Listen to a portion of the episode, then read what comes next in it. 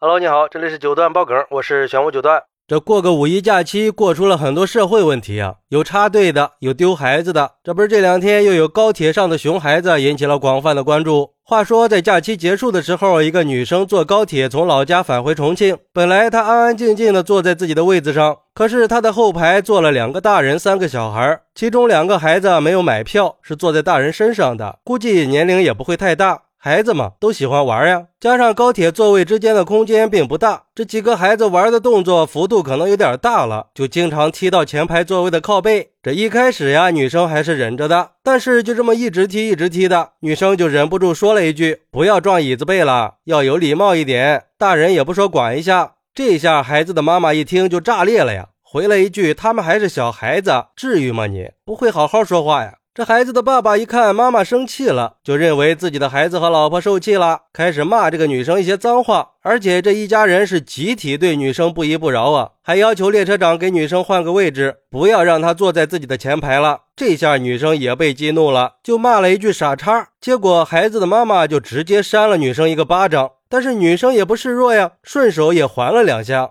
这眼看着冲突就要升级了，旁边的一个东北大哥站了出来，跟列车长和围观的乘客们讲述了事情的完整经过。他说是后排这家人不对，因为是小孩爸爸先骂人的，然后这家人就开始无理取闹了，说是女生先骂人打人的，并且开始反复强调，就一个小孩子动几下至于吗？这时候这东北大哥就说了一句话：“不是你带着孩子你就有理的。”这下可引来了车厢里的一串掌声呀，这才终于镇住了这家人。嗨，其实本来这不算事儿的一个小事儿，就因为谁都不愿意低头，导致事态升级了。不过对于这个事儿，有网友就说了：这姑娘刚开始虽然没骂人，但是语气很生硬，听了确实让人很不舒服呀。而且那么小的孩子吵闹一点，活泼好动一点，这也没什么吧。尤其是正在带三到十岁孩子的人，应该都有体会。这个年龄段的孩子呀，精力是非常充沛的，尤其是还有几个孩子在一起，疯闹一天都不会觉得累，这都是孩子的天性。作为一个成年人，连这个都不能包容吗？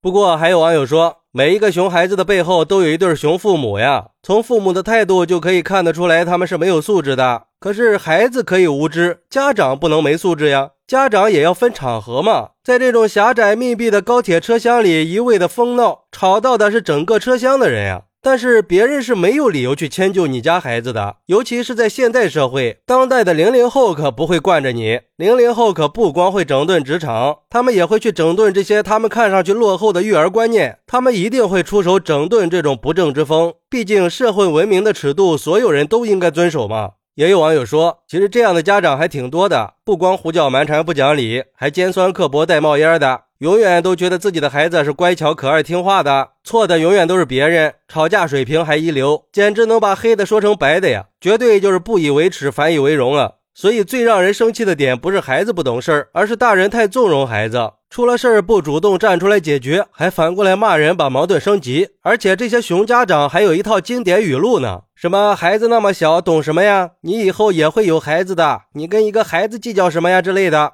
可是很多人就是讨厌拿孩子说事儿的家长。你自己的孩子，你凭什么让别人也惯着呀？就像鲁迅先生说的：“小时候不把他当人看，长大了也成不了人。”其实说实话呀，我挺替这俩孩子感到悲哀的。怎么就摊上这么一对父母呢？孩子小不懂事是情有可原的，但是作为父母，难道也不懂事吗？本身孩子缺乏礼貌已经有错在先了，你们作为父母，不但没有道歉的意思，反而是护短耍无赖。这一连串的操作是活生生的给孩子做了一次彻彻底底的反面示范呀！我们就先不说这个事儿曝光以后对父母有什么影响，他对孩子的影响有可能是一生的阴影呀。试想一下，等孩子回到学校以后，同学们会怎么看他呀？同学们的家长还敢不敢让自己的孩子跟他们玩呢？这样的话，你们今天的所作所为就成了孩子成长路上的枷锁了。其实这个事儿它本身是非常简单的，孩子踢到了前排的座位，女生虽然说话的语气比较生硬，但是毕竟是孩子先犯错，家长只需要和和气气的跟女生解释一下，再约束一下自己的孩子，这事儿不就这么过去了吗？还可以借机教育一下孩子，给孩子讲一些公共场合应该具备的基本素质，这也是个好机会呀。硬是让父母的溺爱和包庇给搞砸了。我记得村上春树曾经就说过，孩子就像一棵小树苗，家庭环境就是浇盖的水。如果水质过差，最终树苗不仅不会成为参天大树，还会被枯死。所以说，就是因为孩子小，才更应该及时的教育孩子，